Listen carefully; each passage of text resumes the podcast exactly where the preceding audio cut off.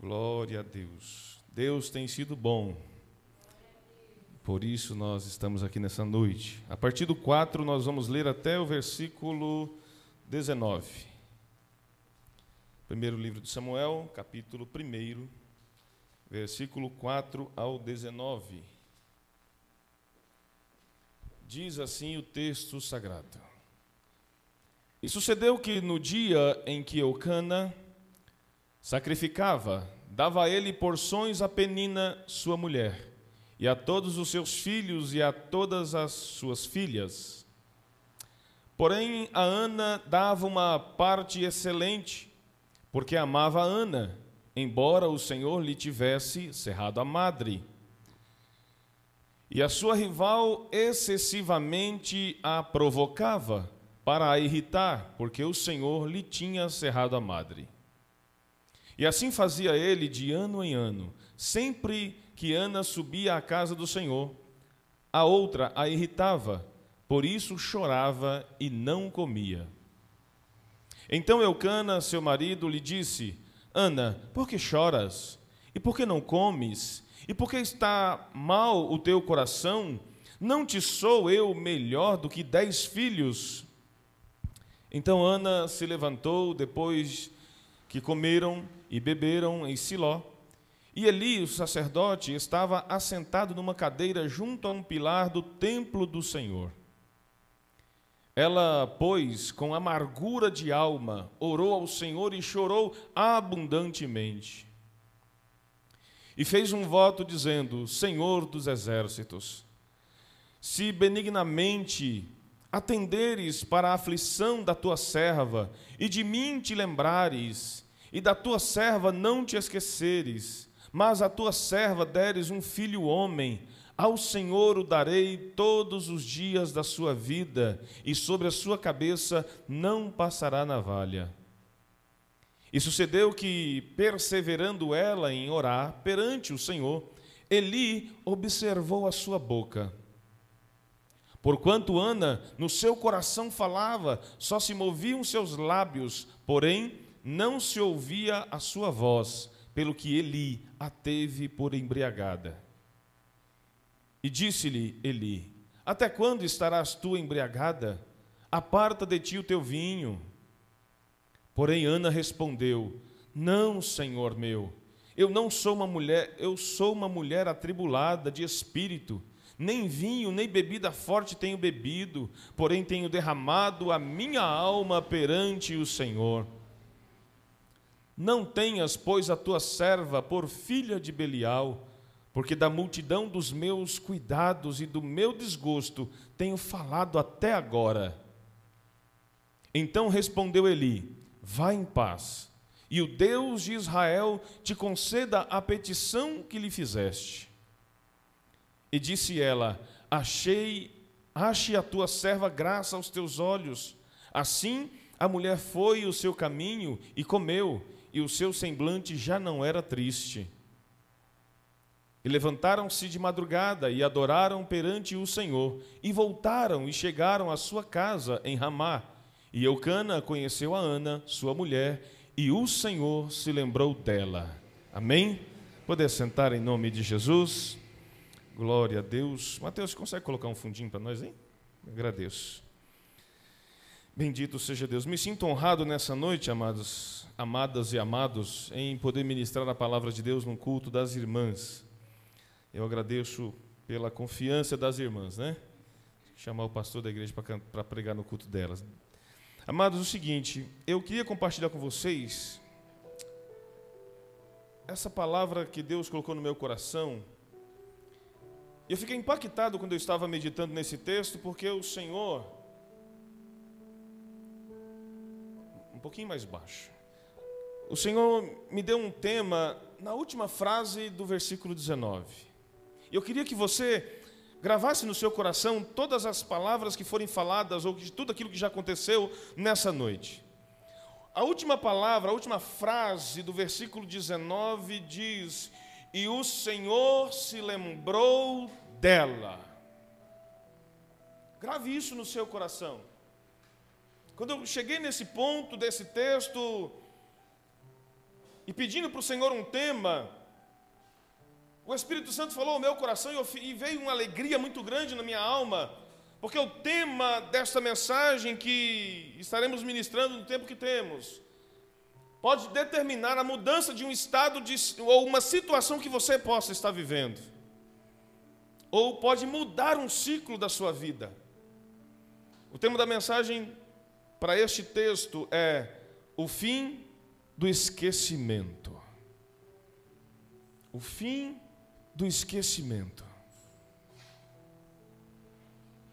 Esse capítulo primeiro do, do primeiro livro do, do Samuel, o profeta Samuel, é um testemunho tremendo, próprio. Eu imagino Samuel escrevendo a maior parte desse primeiro livro, a quem diga que quem concluiu é, a escrita desse livro, que leva o nome do profeta, a parte final do, do primeiro livro e o segundo tenha sido um outro sacerdote. Abiatar é o nome dele. Mas esse princípio aqui, o próprio Samuel está narrando ou escrevendo testemunho pessoal da sua vida e da sua família. Samuel está dizendo ou compartilhando com os seus parte do testemunho da sua família, da sua vida. Samuel está dizendo algo que a mãe dele viveu. Samuel está contando, narrando algo que ele viveu. É uma experiência própria. E nesse contexto de 19 versículos, aparecem quatro personagens, e cada um com a sua importância. O primeiro personagem que o Samuel escreve aqui, desse contexto que lemos a partir do versículo 4, é o seu pai, Eucana. E as características que vemos no texto e contexto é que Eucana é um marido dedicado à sua família. Não tinha a aprovação de Deus, porém a, a cultura do Oriente, se o homem casasse com uma esposa, com uma mulher e descobrisse que ela era estéril, a cultura dizia que eles, que o homem poderia ter uma outra esposa para que pudesse gerar, para que pudesse ter continuidade, para que pudesse ter família. Ana foi a primeira esposa, a esposa que ele amava. Como era estéril, ele casou-se novamente, e a segunda esposa, o texto diz que gerou-lhes filhos e filhas. Eucana não era um marido negligente, ele tanto era dedicado com Ana, como era dedicado com Penina. O texto diz que quando eles se juntavam para fazer as suas refeições, Eucana servia a Penina e servia os seus filhos e filhas. E o texto sagrado vai dizer que quando ele ia servir a Ana, porque ele amava a Ana, ele dava uma porção excelente. Essa porção excelente há quem diga que era uma porção dobrada, já profetizando, já que você não gera, eu estou te dando a porção para por aquele ou representando aquele que poderia gerar de você. Para a mulher que ele amava, ele dava uma porção excelente, uma porção dobrada. Eucana era um esposo responsável. Ele cumpria com a sua responsabilidade de marido e provedor do lar. E ele se esforçava muito, irmãos. Quando ele via que, por mais que ele se esforçasse para agradar Ana, o seu coração e a sua alma e o seu semblante era de tristeza, era de amargura, a ponto de dizer para ela: Ana, não sou eu melhor do que dez filhos? Olha o esforço que ele estava fazendo para ver a sua amada feliz. Olha o esforço que ele estava fazendo para aliviar o sofrimento da sua mulher, a quem ele amava. Esse esforço Jesus fez por aqueles que Ele ama, para te ver feliz. Jesus experimentou o maior nível de tristeza e agonia, para te ver sorrindo e alegre. Jesus enfrentou muita agonia lá no Getsemane, não somente lá, desde o deserto, desde o seu nascimento, sendo perseguido para tentar impedir o que ele havia ou queria fazer, ou já estava determinado em fazer por mim, por você você. Ele experimentou tudo, toda a agonia, o cálice amargo, para que eu e você pudéssemos ter alegria e felicidade no Espírito. Aleluia! Eucana era um marido esforçado em servir as suas duas esposas e servir ao Senhor. É um exemplo para nós, como igreja, em nos. Em nos é, como eu posso dizer? É, é mais que um esforço. Não é um esforço comum, irmãos. Nós precisamos ter coragem, nós precisamos ser determinados no que diz respeito a servir ao Senhor, nós precisamos sermos dedicados ao Senhor, nós precisamos ter responsabilidade na obra do Senhor, nós precisamos prover, irmãos, na obra do Senhor, em todas as áreas, no cuidado uns para com os outros. O segundo personagem é a Ana, a primeira esposa de Eucana a mãe de Samuel, a mulher que vai ser mãe de Samuel. Ana era amada pelo seu marido, porém ela carregava uma tristeza, uma angústia, uma amargura muito grande na sua alma, no seu íntimo, porque não podia gerar. Ela não podia gerar, irmãos. Mas Ana não desistiu. Ela suportou tudo o que viveu. E esse sofrimento, irmãos, é uma tendência muito grande quando uma pessoa passa por um grande, principalmente se o período de aflição, se o período de, de sofrimento é alongado ou prolongado. A pessoa se sente esquecida pelo próprio Deus. Se alguém nessa noite está aqui vivendo um período sombrio, vivendo um período de aflição, vivendo um grande período de agonia e já se sentiu esquecida ou esquecido por Deus, o Espírito Santo está nos dizendo nessa noite que o fim do esquecimento está chegando. Deus se lembra de você e Ele vai entrar com providência para te abençoar. Você só precisa estar na posição. Só preciso estar na posição. Ana, pelo período a Bíblia não diz, o contexto não diz quanto tempo ela viveu essa agonia, mas a Bíblia diz que todos os anos, quando eles iam a Siló para sacrificar ao Senhor, Penina disputava com ela a atenção do seu marido. Penina gerava filhos, mas não tinha o amor de Eucana. Ana tinha o amor de Eucana, mas não podia gerar filhos. Irmãos, eu tenho dito, e o texto que foi lido nessa noite fala que Deus ama a justiça e o juízo. E Deus cumpriu ambos na vida de Ana e na vida de Penina. Eu não encontrei na Bíblia, irmão Alexandre, nenhum capítulo, nenhum versículo onde qualquer autor mencione os nomes, Juliana, dos filhos de Penina. Não encontrei. E olha que eu já li a Bíblia algumas vezes. Não encontrei nenhum versículo ou qualquer autor citando o nome de um filho de Penina. Mas o filho de Ana, o texto sagrado diz que o próprio Deus chamou o seu nome, Samuel. Samuel. Ele não entendeu, já estava crescidinho, um rapazinho lá no templo, sendo criado por Eli, o sacerdote, e ele pensando ser Eli que estava chamando, disse: Meu senhor, tu me chamaste? Ele disse: Não, não te chamei, Samuel, vai dormir, já está tarde. Samuel volta para a cama, e mais uma vez ele ouve uma voz: Samuel, Samuel. E ele vai novamente até o quarto de Eli, ele diz: Não, não fui eu que te chamei, Samuel, vai dormir, menino. Terceira vez, Samuel, e ele vai novamente para o quarto de Eli, ele entendeu: esse menino não está ouvindo a minha voz, ele só não conhece, ele está ouvindo a voz de Deus, ele está ouvindo a voz de Deus, o próprio Deus chamou o nome da, da criança, do filho, daquela que era humilhada, daquela que era envergonhada, daquela que era passada para trás, porque não podia gerar, mas ela tinha uma convicção: eu todos os anos vou passar por essa aflição, mas eu vou para o templo e é no templo que eu vou resolver a minha situação.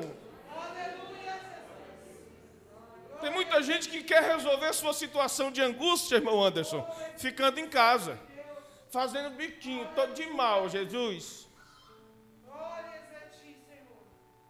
Tô de mal, corta aqui. O Senhor não me abençoou. Opa, o Senhor não me abençoou, tô de mal. Vou ficar em casa agora. Ana, diz o texto, todos os anos, ela acompanhava o marido numa viagem. Saía de Ramá e ia para Siló. Imagina a viagem, irmãos. Vendo toda aquela criançada de penina todos correndo para lá, correndo para cá. E o pai dizendo: Menino, não se afasta, vem aqui junto com a caravana. E Ana, não tenho filhos. Nem para chamar atenção. Nem para dar uma bronquinha para ficar junto como esses meninos estão recebendo. Não tenho filhos. Mas ela estava indo em direção ao templo. Ela estava indo em direção ao templo. O texto vai dizer que Penina, além de disputar a atenção de Eucana, ela provocava, irmão, quando eu li isso aqui, eu fiquei, meu Deus do céu. Você já carregou algo que você achava que não iria suportar? Um peso excessivo. Quem aqui já pegou um saco de cimento? 50 quilos, não sei se é. Olha, muita gente já pegou. É pesado? Você conseguiria pegar dois? 100 quilos. Mas e se alguém colocasse sobre os seus ombros ou sobre a sua cabeça? Ia ficar sem pescoço, né, irmão? É pesado demais, 100 quilos. Né? Deu um tapa aqui até. 100 quilos, irmão. É um peso excessivo. Mas alguém impõe isso sobre a sua cabeça, porque nas mãos não dá, né, irmão Antônio? Nas mãos não dá. As mãos vão fraquejar, vai cair, vai derrubar. Mas imagina alguém colocando dois sacos de cimento de 50 quilos cada um sobre a sua cabeça e diga, anda 10 metros. Não, não, não vai andar mais 10, não, vai andar 20. Peso excessivo. O texto diz que Penina a irritava excessivamente. Irmão, isso é forte demais. Isso é forte demais. Imagina alguém fazer algo que te irrita. Hã? Tem gente que, que se sente incomodado se conversar. Já viu aquela pessoa é bem legal, né? Uma pessoa assim, tudo que vai conversar, então, né? Pastor Francisco, é, você viu? Hoje é culto com as irmãs, né, pastor? E, e você ouviu, pastor? Elas convidaram o pastor para pregar, né? Você viu, pastor? É, é, ah, a mulherada fizeram oferta tal, elas é, até falou bem, né? A irmanice deu uma palavra, você viu, pastor? Aí vai tocando, vai empurrando. Daqui a pouco ele está tá se irritar comigo aqui. Ora por mim, pastor. Aleluia. Pastor é um homem de Deus, vai se irritar não. Mas imagina essas pessoas legais que falam batendo em você. Todo tempo. Tudo que vai falar é batendo, batendo, batendo. Hã? Tem uma hora que chega ao ponto de irritar, não é assim? Agora você imagina, e isso não é excessivo. Isso não é excessivo. Às vezes a pessoa te chacoalhasse, em vez de só tocar, chacoalhasse você. É a ideia que eu quero passar de irritar excessivamente. É ultrapassar o limite. É não ter noção é irritar a ponto de ver você perder a linha, de, vo de ver você partir para cima, de ver você sair, de tirar a paz, perder a paz. Era isso que Penina estava fazendo com Ana, e Ana aguentando aquilo mas aquilo estava amargurando a sua alma, a ponto de ela perder o apetite de comer, a ponto de ela perder a vontade de beber, a ponto de ela não sentir alegria, mas mesmo sem alegria, mesmo sem vontade de comer, mesmo sem vontade de beber, ela estava onde deveria estar, ela estava junto do marido, ela estava ali para ir para a casa do Senhor.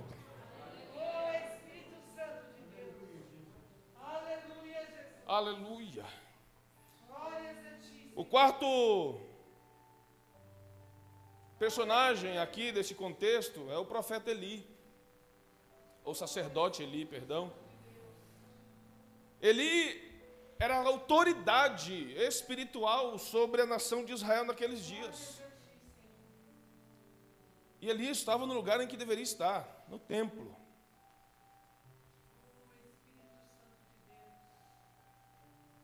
Embora a gente percebeu que Eli fez uma leitura errada de Ana, mas antes de fazer a leitura, ele foi chamado a atenção. Imagina, irmão, está dentro de um templo.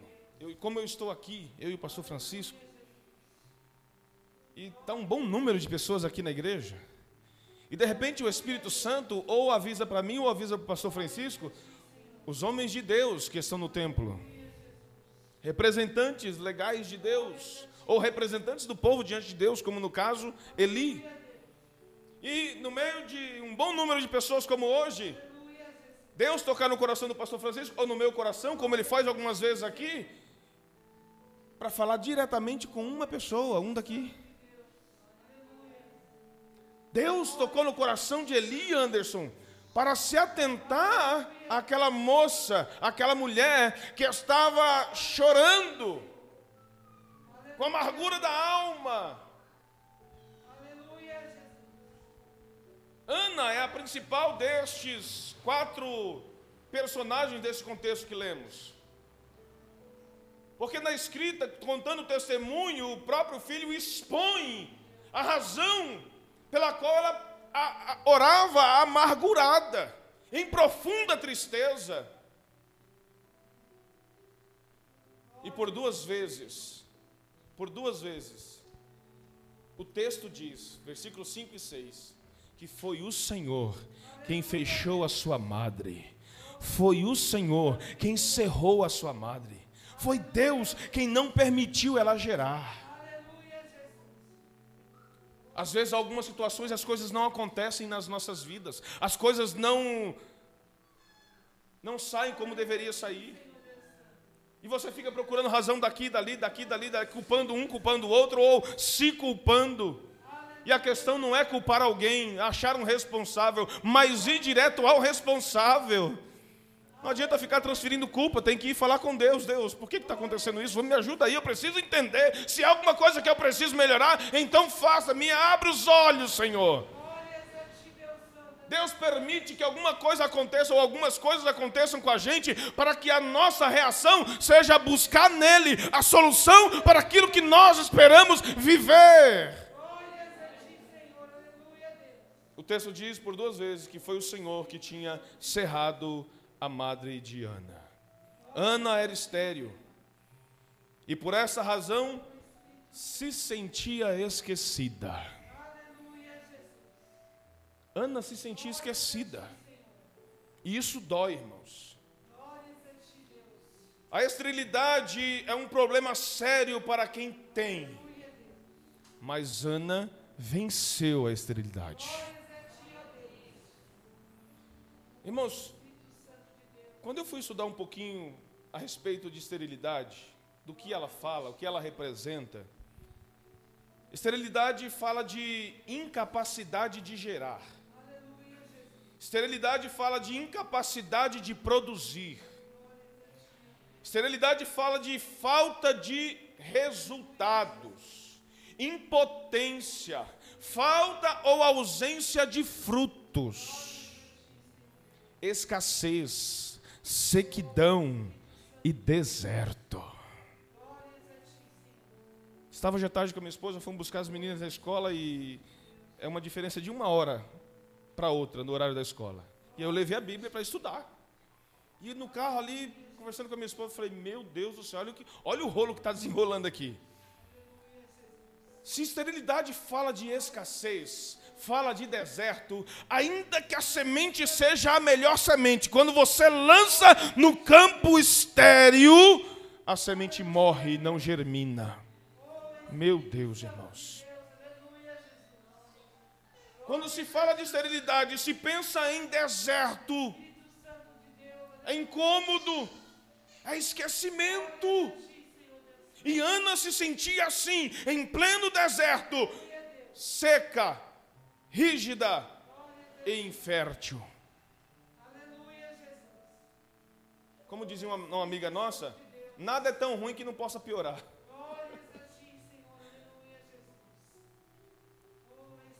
Ana foi para o templo e foi lutar com essa com esse sentimento de esquecimento.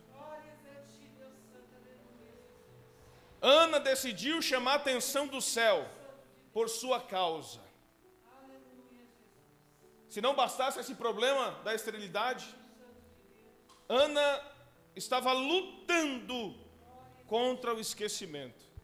E no versículo 11 nós vamos ler que ela por duas vezes. Lembra que duas vezes, versículos 5 e 6, o texto diz que Deus cerrou a sua madre. No versículo 11, ela vai dizer por duas vezes, diferente, de forma diferente, mas ela vai dizer por duas vezes, ou pedir ao Senhor por duas vezes: Lembra-te de mim, Senhor. As palavras dela é: Lembra-te de mim, Senhor. Não se esqueça da tua serva. Ela está dizendo: Senhor, lembra de mim, Senhor. Lembra de mim. Apaga esse período de esquecimento. Senhor, venha em meu favor. Lembra de mim. Aí, como eu gosto da língua portuguesa, pérola, eu fui estudar a respeito de esquecimento. Esquecimento fala de sensação de abandono.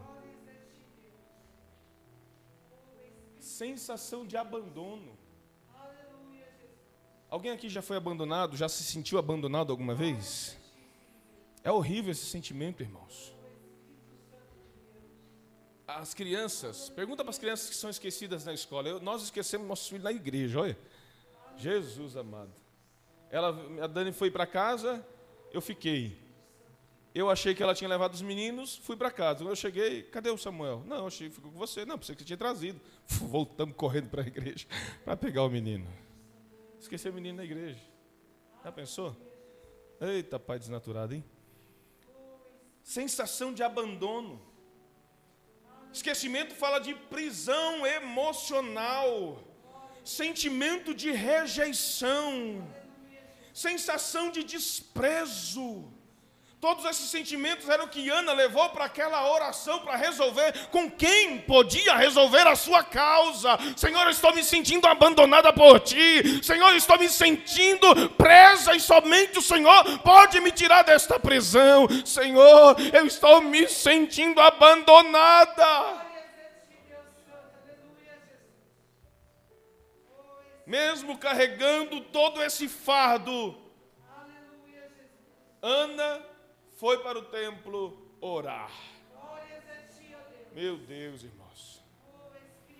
Tem um hino que eu gosto muito que as irmãs cantam que fala: Se eu orar, o céu vai mover. Se eu orar, Deus vai responder.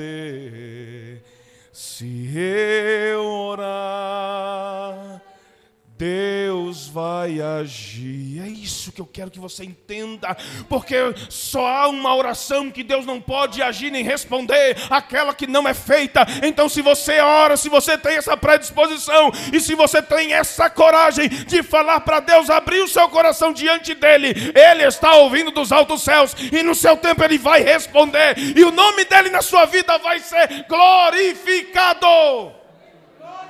Aleluia! Ana foi para o templo, irmão. Se fosse hoje, nós, nós vivemos no meio de uma geração muito fraca espiritualmente. O vento que era para fortalecer está derrubando o crente, o crente está fazendo birrinha para Deus, está de mimimi com Deus. Oh, irmão, vai contender contra o Senhor. Aceita que dói menos, procura entender o propósito disso. Deus está querendo te ensinar alguma coisa no meio desse vento. Deus está querendo se revelar no meio desse vento. Canta e dá glória, irmãos. O louvor, o canto suaviza o momento da aflição. Então vai cantando e dando glória. Mas nunca cesse de orar.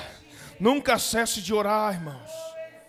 Ana foi carregando todo esse fardo, o fardo da esterilidade, o fardo do esquecimento, mas foi para o templo orar. Irmãos, Quando eu estava lendo e vi que Ana se prostrou no altar e não tinha, o texto diz que não saía a voz da sua boca. Eita, irmãos. Você já passou por uma tristeza? Olha o que Ana estava sentindo. Sabe aquele momento de tristeza que dá um nó na garganta e que você não, quando vai falar, você não fala, você chora? Era isso que Ana estava experimentando. Ana não conseguia verbalizar as palavras que ela queria dizer a Deus. Mas a oração dela chamou a atenção do céu. A oração de Ana, o choro de Ana chegou aos céus e Deus falou com o seu representante, oh irmãos. Nessa noite o Espírito Santo está dizendo: o lugar de você resolver as questões com aquele é na casa dele, e sempre respeitando quem está na frente. O homem de Deus estava lá, ela estava debruçada ao chão, orando ao Senhor, mas não conseguia verbalizar. E o texto diz que Eli, o sacerdote, olhou para os seus lábios, fez um pré-julgamento, ele não entendeu que Deus havia chamado a atenção porque ela estava muito amargurada, e ela vai se explicar. Ela vai se explicar, fala, não, eu não estou embriagada, não tomo bebida alcoólica. Eu sou uma mulher atribulada de espírito. Quando o texto diz atribulada de espírito, eu sou uma mulher muito triste. Eu sou uma mulher que estou carregando há muito tempo uma tristeza profunda. Oh, irmãos. A amargura de Ana era tão grande que ela não tinha forças para fazer as palavras saírem de sua boca. Mas Ana, mexendo os seus lábios, dizia ao Senhor: Lembra de mim, Senhor não te esqueças de mim, Senhor. Há momentos na nossa vida, irmão, que nós precisamos orar desta maneira. Lembra de mim, Senhor. Não se esqueça de mim, Senhor. E até mesmo lembrar para o Senhor tudo aquilo que você fez para Ele. Se é que você tem obras para apresentar. Fala para Ele. Ana orando votou. Eu lembrei do testemunho da Karen, sendo específica com Deus, Senhor. Se tu me deres um filho homem, não é um filho homem que eu quero. Eu te darei ele, Senhor, ele vai te servir. Mas eu quero um filho homem, Senhor. Ana não teve só Samuel, teve Samuel e entregou. O Senhor abriu a madre dela e gerou mais filhos com Eucana. Mas o interessante aqui, irmãos, é que a oração de Ana chamou a atenção do Senhor, que chamou a atenção do sacerdote para liberar uma palavra de bênção para a vida dela. Guarda isso no seu coração, para que o Senhor possa trabalhar na sua vida. Você precisa estar no lugar onde o Senhor está e precisa estar atento àquilo que Ele está falando. Pode ser hoje que Ele está respondendo algumas indagações aqui. Ah, se o Senhor responder a minha nessa noite, eu dou glória a Deus, aleluia, e testemunho, porque Deus é fiel e Ele sabe das minhas. Aleluia. Meu Deus.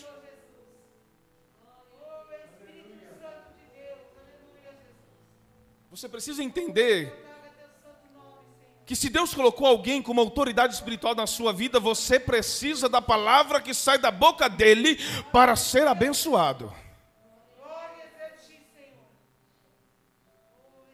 Ana poderia se entristecer mais ainda com o sacerdote por ter feito uma leitura errada. Mas ela explicou e ele entendeu. E a palavra dele foi uma palavra de bênção. Uma, irmão, essa palavra do sacerdote, irmão, é algo tremendo. Então respondeu Eli e disse: primeiro, você veio, entrou neste lugar, atribulada e angustiada, você vai sair daqui em paz. Em paz. Você pode ter entrado aqui preocupado ou preocupada, angustiada e aflito ou aflita, mas vai sair dessa noite em paz, em paz, porque confiando naquele que te chamou, confiando naquele que te escolheu e confiando principalmente naquele que pode fazer o que você e eu não podemos fazer. A primeira palavra do sacerdote foi: mulher, vá em paz. Ah, irmão, eu gosto disso. E o Deus de Israel. Para quem ele estava orando? Para Deus.